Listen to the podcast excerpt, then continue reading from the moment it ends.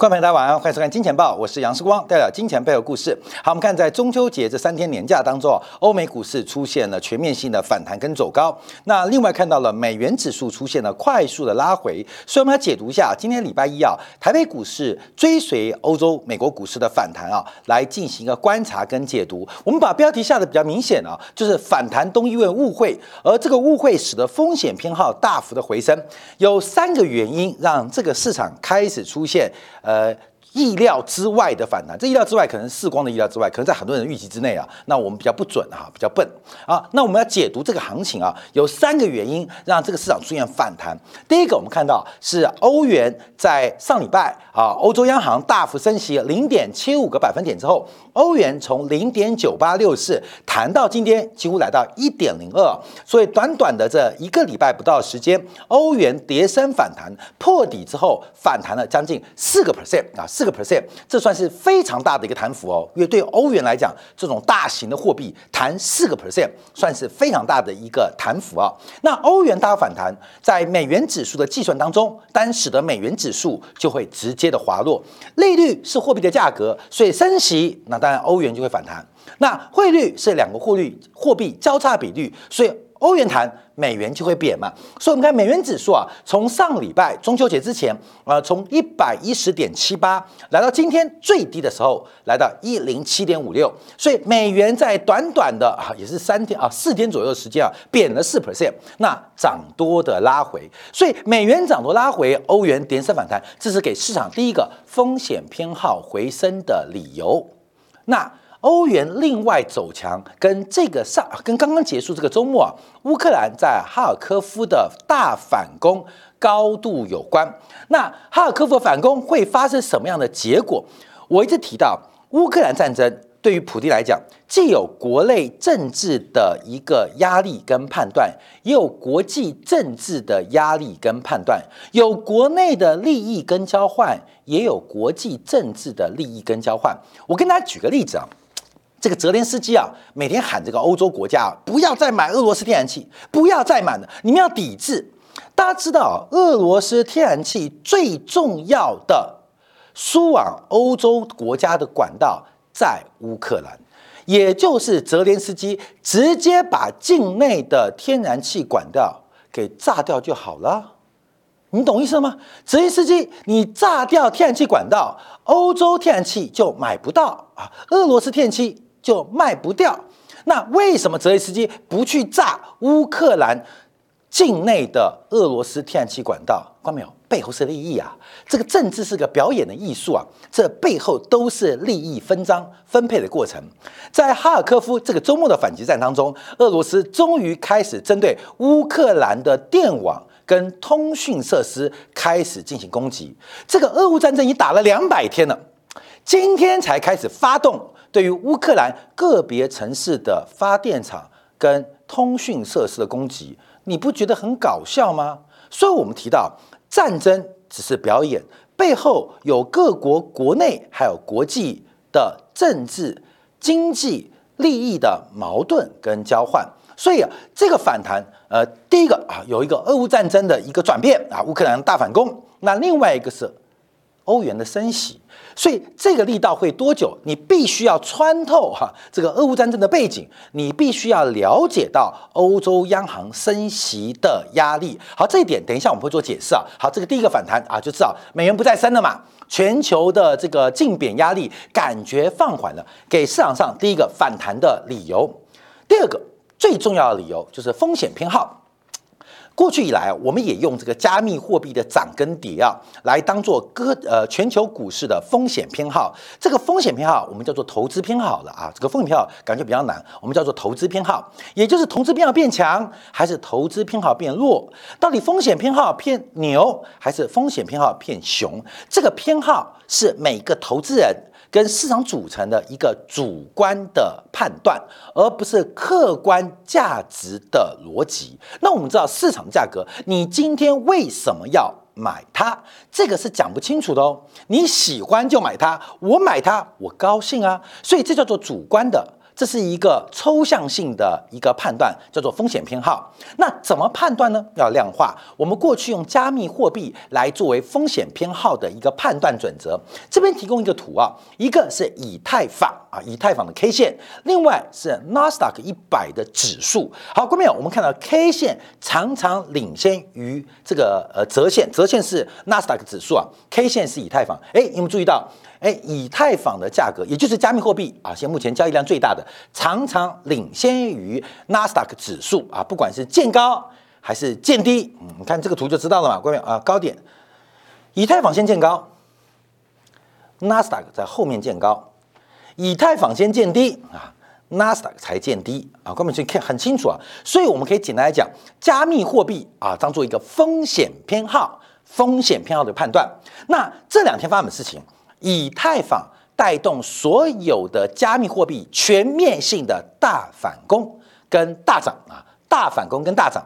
好，那这时候是代表风险偏好回升了吗？哦，的确产生风险偏好，因为很多的投资人都用加密货币来判断市场的情绪，用加密货币的涨跟跌来判断市场的情绪，不管是市场。还是包括我们金钱豹的团队，我们也是这样判断，也是这样判断。加密货币涨哦，风险偏好哦开始加温，投资偏好开始加温；加密货币跌哦，市场的风险偏好开始走低哦，而且大家开始注意风险喽。我们也是这样看哦。那这一波哎，加密货币大幅的反弹，包括比特币站上了两万块美金。那这一波反弹为什么跟之前的情绪不一样？原因是这一次带头的以太坊，可能币圈的人知道。在本周将进行创建史上以来最大的合并动作，合并动作。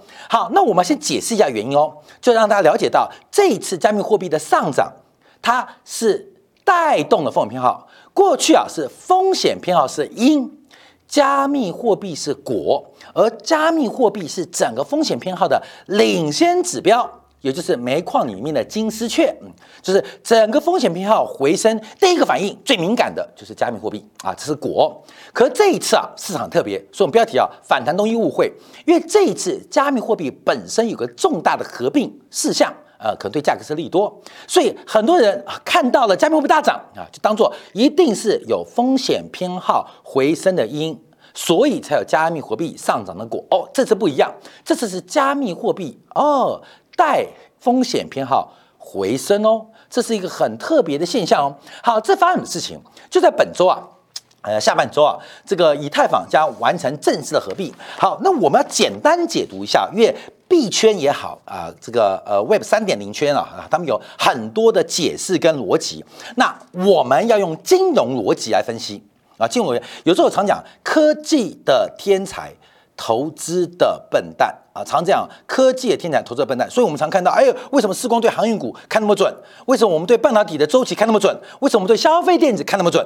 为什么说面面板看那么准？不是我懂半导体哦，也不是我懂面板，也不是我会开船，而是我们用金融逻辑来看待产业的循环会更清楚。所以，我们这边解读会跟币圈的解读不太一样。好，加密货币啊，在二零一四年就开始准备做改进啊，这改进因为技术问题不能做突破，我们简。来来讲，加密货币在两年前出现了两种轨道哦，用币圈来讲叫分叉啊，币圈来讲叫分叉。那简单来讲，一个就是我们看到 POW 啊，Proof of Work 啊啊，这个方面要注意啊，这个很重要。所以大家知道反弹误会啊，误会之后就惨，叫 POF POF 了，POW 了，叫工作量证明机制啊，这什么意思？就是以前矿工挖矿，就是你提供给币圈算力。提供这个算力，而这个算力的奖赏会给你一个区块链的呃附属的货币作为一个报酬。所以以前呢是工作量证明，后来在两年前出现了第二种机制，叫 POS 啊 POS 啊关 POS，这叫做持有量证明机制。持有量证明机制，那这边的变化在这个礼拜，工作量的证明机制要消失掉喽。要转变为 POS POS 机制，这两个机制已经并行了超过两年，也就是所谓的比特、以太坊、以太坊的分叉的过程，谁输谁赢，没有输赢，就是一个换轨的动作。好，我们要用金融术语来做个解读。上礼拜我们特别啊，把这个英国首相特拉斯他背后的政治哲学海耶克给拉出来做说明。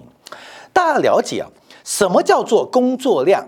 工作量，或是叫做这个算力机制，这个叫做劳动价值啊，各位，劳动价值，你要记住劳动价值。其实啊，经济学管你什么商品都一样，叫劳动价值。什么叫劳动价值？各位，最常讲劳动价值是谁？马斯马克思嘛。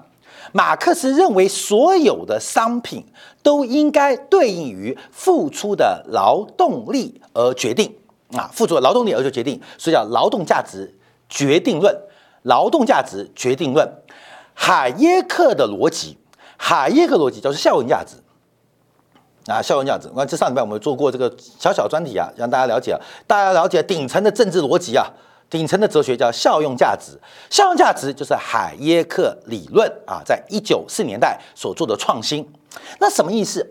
一个东西的价格是一个东西的价格，一种方法是决定于成本，一这种方法决定成本，成本多少，我附加利润。作为售价啊，就成本逻辑，而效用价值是用市场上我要卖的价格啊，就是销售啊，销售就销销售啊，销售售售是就说好销售，我用卖的价格逻辑回去倒推，我应该抓多少成本。这两个逻辑不一样哦，所以劳动价值认为这个世界的商品跟服务都应该有劳动力啊，这个有点狭义，你可以放宽啊，包括知识、包括技术等等的投入，用劳动价值决定啊，决定市场的价格，尤其是成本、供给端决定价格。而效用价值论就是过去从七年代英美国家呃为了产业升级，为了解决本身滞胀的问题提出的一个创新说法，用效用。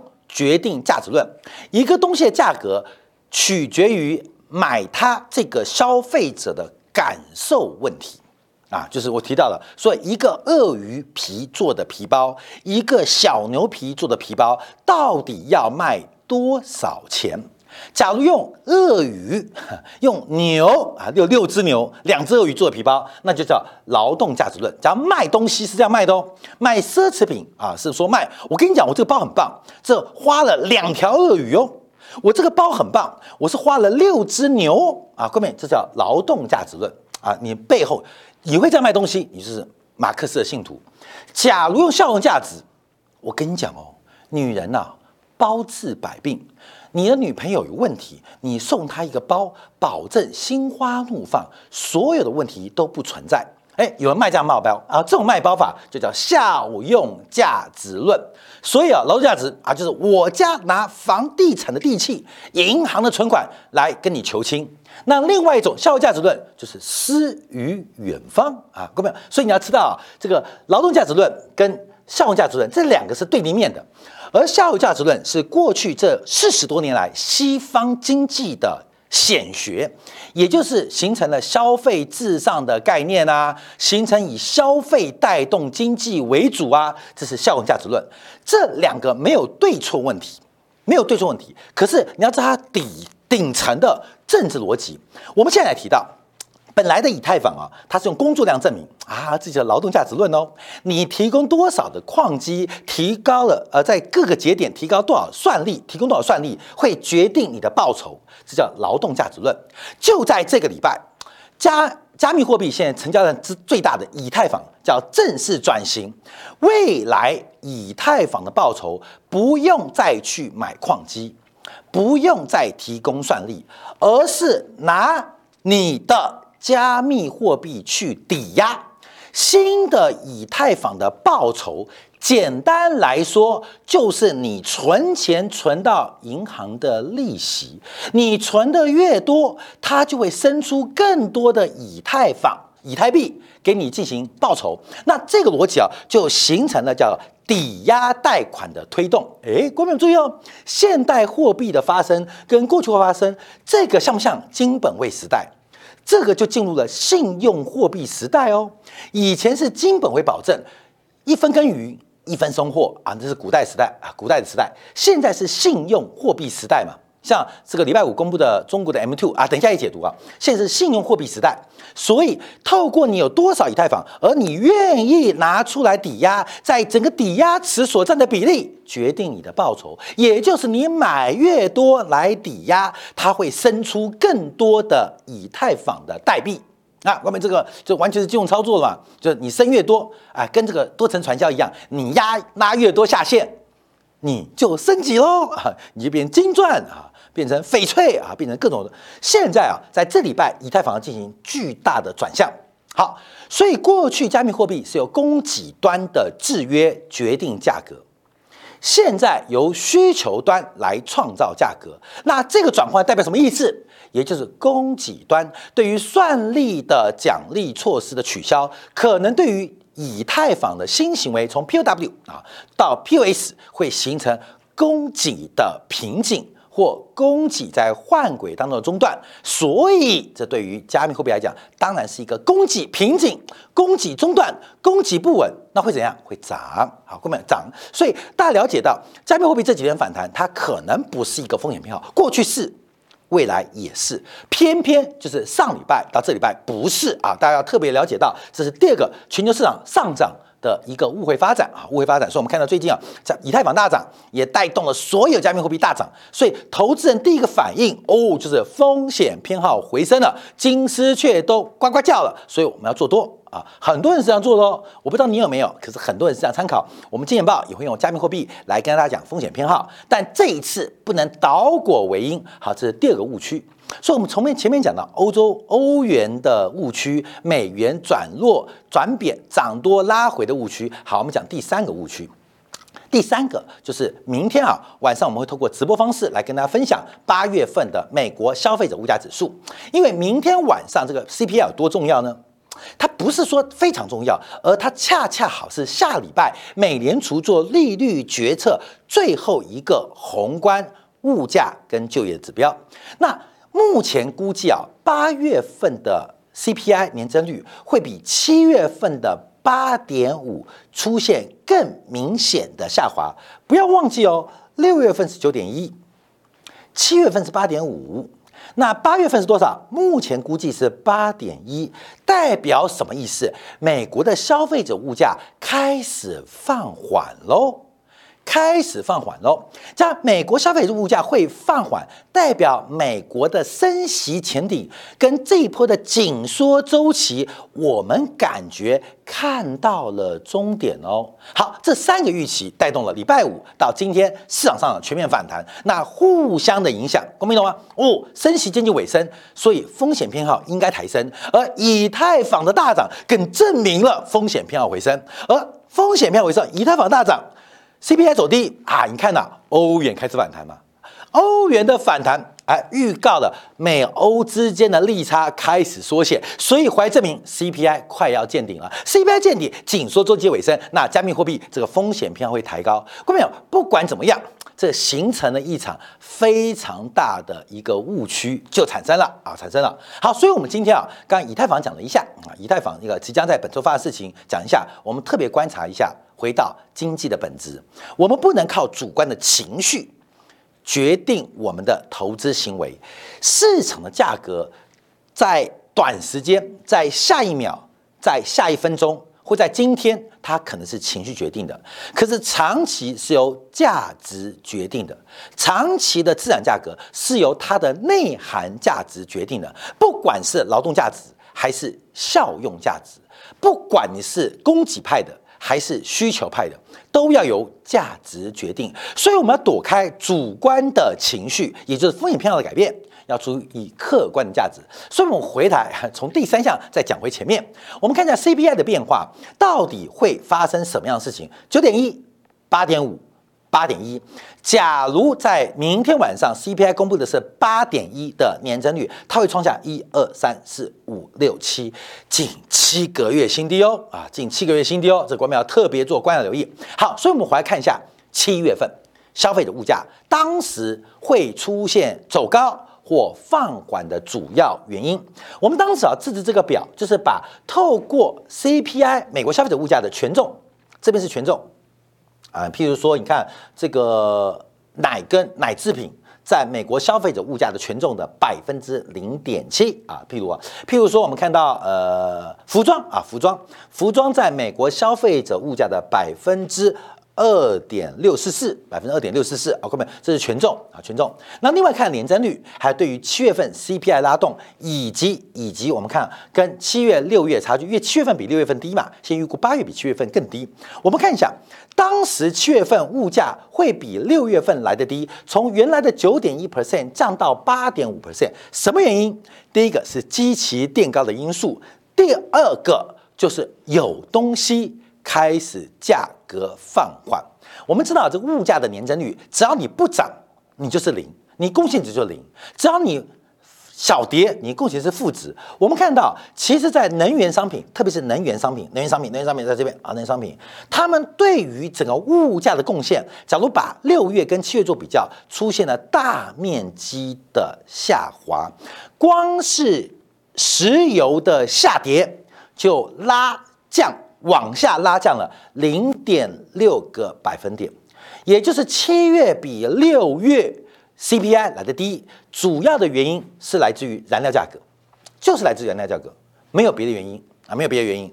那简单来讲，那谁发现六月份油价会跌呢？纵观全球，全世界只有一个人。在六月十五号连做三天今天感，跟你讲油价一百一二十一是右肩成型要跌了啊！各位，你要相信我，你知道吗？六月十五号大家还看多油，很多人还看油一百四、一百六，还看到两百，只有世光嗯敢于大胆的假设判断，说一二一不然的原油就是高点啊！今天感的，我们现在今天感应该是全球最多的财经订阅户啊，看没有？华人之光哦。我们是世界之光哦，我们是四个光啊，四个阳四光，世界之光哦。因为目前啊，按照 Google 告诉我们，全球财经的 YouTuber 的话，应该金钱豹会是第一名啊，应该是会是第一名啊。所以为什么第一名？那不是没有本事啊，因为我告诉你会发生什么事情，而不是解释现在而已啊。所以我们先观察，等到八月份会不会真的拉回？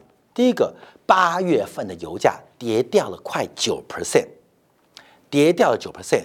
当市场在为八月份明天啊二十小时之后公布的 CPI 正在兴奋的时候，有的人已经赚到那九 percent 了。谁？就是你啊，就是你，就是你。人家在为你鼓掌，你知道吗？啊，好棒哦！油价跌了九 percent，CPI 下跌。那跌得怎么样嘛？有没有赚到口袋嘛？所以我们基本上已经预测这个发展。所以我们回来观察 CPI，第一个不仅是油价下跌，包括了食品价格也下跌。按照 CRB 的大宗现货食品指数，大概领先 CPI 的食品细项大概五个月。而能源价格、能源服务价格、能源服务就电力啊，基本上有领先性质。所以不管左看右看上看下看，食品跟能源的物价都要进入一个。向下的拐点，那什么是拐点？不是食品、食品跟原油，是他们对于 CPI 的影响性将会从八月份形成拖累啊，形拖累。所以你会看到八月、九月、十月，美国的消费者物价越走越低，美国的通胀指标逐步的和缓。好，关门再往下看啊，但核心商品呢？啊，新车跟二手车。八月份出现了显著的下降，这也是过去一年拉升、拉动美国消费者物价一个很重要因子。可是我们看到，因为消费者呃汽车价格已经跌翻了啦，购买汽车价格已经跌翻了，所以二手价格也在大幅的放缓嘛。所以我们看到这个目前来讲，这些因素正在拖累下半年的消费者物价指数。好，那消费者物价真的放缓吗？好，后面我们要从这张图做观察啊，因为啊，这是年增率的角度，前面讨论是年增率，所以我们自己创了一个算法啊，这也是金钱豹原创了，我们团队很厉害，把它算出来。我们把新冠疫情之前用二零一九年作为一个基期，就是用二零一九年作为物价计算的基础来看，二零一九、二零二零、二零二一。到现在二零二二这三年多的时间，物价的复合年增率，复合年增率，我们要注意到这是复合年增率，就可以避免掉什么基情因素啊、个别项目的干扰。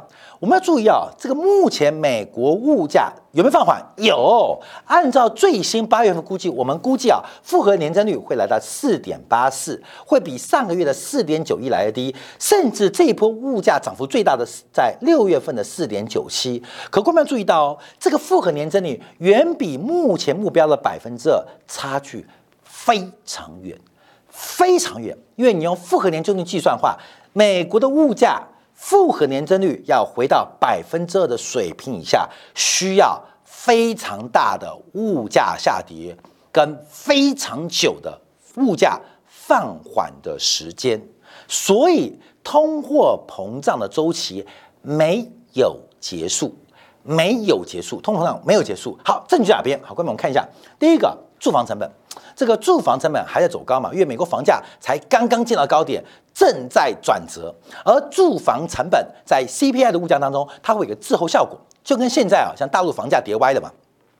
呃，加拿大、澳大利亚、纽西兰啊，英国房价哇，这个是尖 V 型尖头反转哦。像台湾的物价，台湾的房价就这样啊，很多房东还在硬撑哦，还在硬凹，还在干哦。我跟你讲，真的很好笑哦。像我最近我碰到，我之前去看个房子，关没有？四光都实名查核。他买房子，他我跟我直接讲价格，他开四千五百万，四千五百万，他每个月租给现在的租客是七万块，所以每年的租金是收八十四万，啊，就最近我去看的房子啊，啊，上个月看的房子卖四千五百万，租金八十四万，我开价我是解救他哦，关没有？我是天使来救他哦，我开三千七百万，我跟你讲，这价格已经很高了，这价格很高，要不是我钱太多，不然我不会去买它哦。啊，那我买它，我想我怕它成交，你知道我已经加价了，加了三七百万。他说不行，杨先生，我现在卖给你，我跟你不要卖，为什么？因为我一个月还可以收到八十万的租金，我要卖三千七百万，那干脆我再多收五年，五年后我再看看。哎，看到没有？这个逻辑有道理哦。我可以收五年的话，我可以多另外收四百万的房租啊，四百万的房租，那到时候再卖你三千七百万不就得了吗？OK 啊，这个看到没有？这个房东很天才，讲的有点道理。这样讲话有没有说服你？有没有说服？说服个头！我说现在台湾的景气正在下滑，你的租客是做营造业者，营造业最好的时光即将结束啊！因为房地产有周期嘛，所以这八十四万等到你租不出去，你是零哦。相反的，我是解救你。假如你三千七百万。卖给我啊，在一个多月前呢，你拿去存美元，先不管你美元赚多少，你可以赚到至少百分之二点五的利息，而且你还有流动性的优势，约三千七百万，你想干嘛就干嘛，解放军打来你都不怕。可是四千五百万啊，各位，流动性是锁死的，所以我一这样换算，他听得有道理，然后。他就很难过的离开了，因 为他还是坚持他的想法。后面我讲了，这是一个资产的选择哦，这是价值的决策哦。好，那我们观察，那我为什么要讲这个？因为美国的房价才刚刚见顶，而它对于物价，对于随住行娱乐，尤其住的成本啊，住的成本大，住的成本大，看住住住住住住住住住住在这边，住的成本，因为住的权重非常高哦，等值住在这边占了百分之二十三点五三，四分之一的物价权重哦，所以。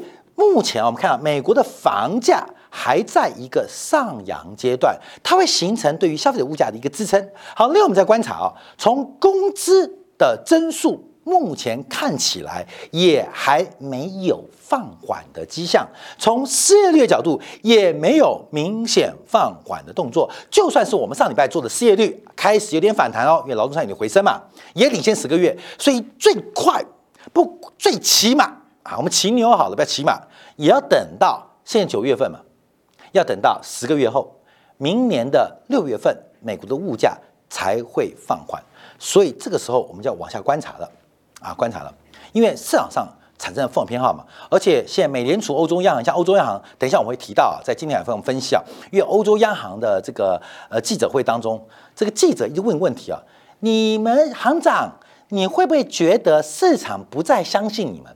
我跟你讲，官们现在都这样问哦，啊，所以美联储官员讲什么话都没有用哦。面对礼拜五市场大涨，美元的拉回，鲍尔生气了。历史告诫我们不要过早放松政策。他强调什么？有没有强调？他强调了 worker 的经验 v o c a 经验，郭朋友，我再拜托你一次 v o c a 经验让台湾第一首富破产呐、啊，让日本当时的第二集团、第二大集团破产呐、啊，让美国三大汽车公司克莱斯勒破产呐、啊，郭朋友。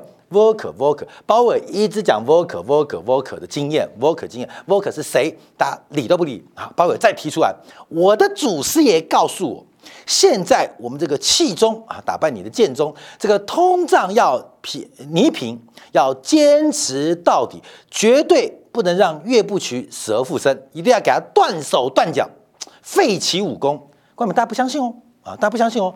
包伟就是令狐冲哦，气中就是要断其经脉，可大家不相信，打脸就好了啦。令狐冲打岳不群，岳不群不是岳不行啊，岳不群啊。啊，岳不行啊，也一样，越不行。因为他练葵花神、葵花宝典之后，就从岳不群变成岳不群。本来没练之前是三人成群，咦，夜生活很丰富哦，对不对？没有成群，不群，没有成群，我不去啊，对不对？那练完葵花宝典变岳不行啊，不要说成群了，一个我也没办法，因为葵花宝典有个转折嘛。那他就令狐冲，嗯，跟你讲哦，非要毁其经脉，毁其通胀经脉，不然这个岳不群。还会继续横行江湖。好，这是包伟讲话。好，各位来来来来来，李四啊，在欧洲也发言了。他说：“就三点啊，现在说通胀有意义的持续下滑还很早。”关面讲这个屁话，下滑就下滑嘛。明天公布连续两个月下滑哦。嘿，他加一个字哦，很机车，叫有意义的下滑。这几天啊，中秋节时光在追剧啊，追一部韩国片，叫做《顶楼》。啊，顶楼，那主要就讲了一个叫赫拉皇宫嘛，一个豪宅，大家在里面，呃，我不知道大家有没有看追剧啊，韩剧啊，就是在赫拉皇宫当中，呃，这个竞争来竞争，有人想搬进来，有人想把它斗出去。那另外其实还有一个清雅书院、昌医院，这些小提琴、吹箫、吹喇叭的乐器，大家请进去，因为第一名可以升什么所有大学啊，干嘛？什么意思？叫指标作用，指标作用，有有本事的人不靠指标。没本事人相信指标，所以我们常讲啊，企业当中有人就没事，没人就有事。人事单位是给没人的人去应付的，当你有人就不用管人事。好，各位，好来他讲有意义，下滑就下滑嘛。哎，加一个，要有意义的下滑哦，要有意义的下滑。那什么下滑就下滑？为什么叫有意义的下滑？各位，我告诉你，就是下滑也不重要，除非我觉得它，除非它有意义。另外，美国劳动市场。积极对抗通胀的灵活性，还有包括紧缩周期这个阶段，前瞻性指引会越来越小。关淼所以提到，所以提到这是目前的观察，这理事啊。好，第三个，杜德利讲话了，市场低估了美联储的强硬态度，这些就是武当七侠啊，一个个出来讲话啊，大家都低估了美联储的强硬程度，远低于目前的。可以接受的目前利率水平啊，远接受中性水平。最后我们提到通胀降温也不能阻止我加息，因为时间关系啊。杜德利呃这个呃不呃这个布拉德也讲话。好，各位我要提到一个再提到重点。第一个看到什么东西？这是美国三个月国库券的值利率，这个反映的是有钱思维，有钱人管你家的，你你天要下雨你要降人，那是你家的事情。三个月的国库券继续创下新高。继续创下新高。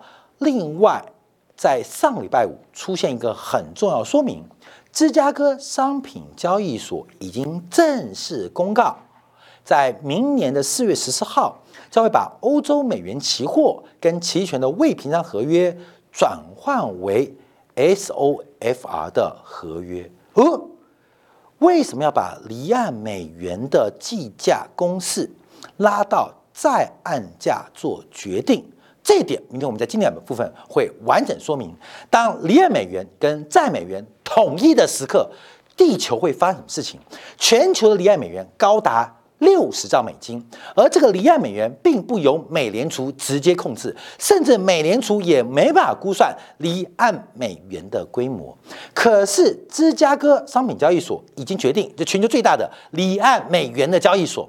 将把离岸美元的价格决定权，把它换约，强迫转换成 SOFR 的合约规格，这代表什么样意义？观众朋友，不要小看鲍威尔的讲法，这场疯狂的紧缩行为，不仅在岸美元紧缩，连离岸美元要跟着紧缩，要把全球美元吸干抹净啊！这种吸金大法正在往所有人的头上手。正在慢慢的伸过去，感谢大家这个收看啊。我们稍后今天的部分要观察一下，第一个是欧洲央行上礼拜升息，大家讲什么？另外啊，呃，美元啊，这个呃人人民银行啊，公布了呃相关八月份的金融数据，我们怎么解读啊？这个 M two 维持在两位数的增加，这个负债端的推升能够帮助资产端的重建吗？还是负债端的推升只不过是杠杆？的变高，从人民银行公布的大陆最新金融数据到欧洲央行，英国女皇断气喽，这个欧洲要断气哦，连欧洲央行对于货币供给宽松态度也要断气哦，全球断气阶段会怎么发展？稍今天感部分为大家做进一步的观察与解说。